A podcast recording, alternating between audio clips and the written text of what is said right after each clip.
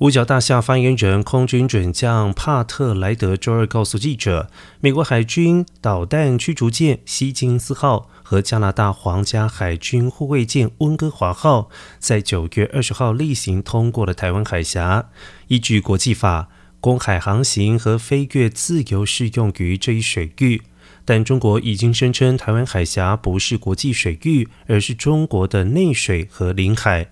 然而，根据国际法，台湾海峡包含不属于任何国家领海的国际水域和领空走廊，所有船只都可以自由航行。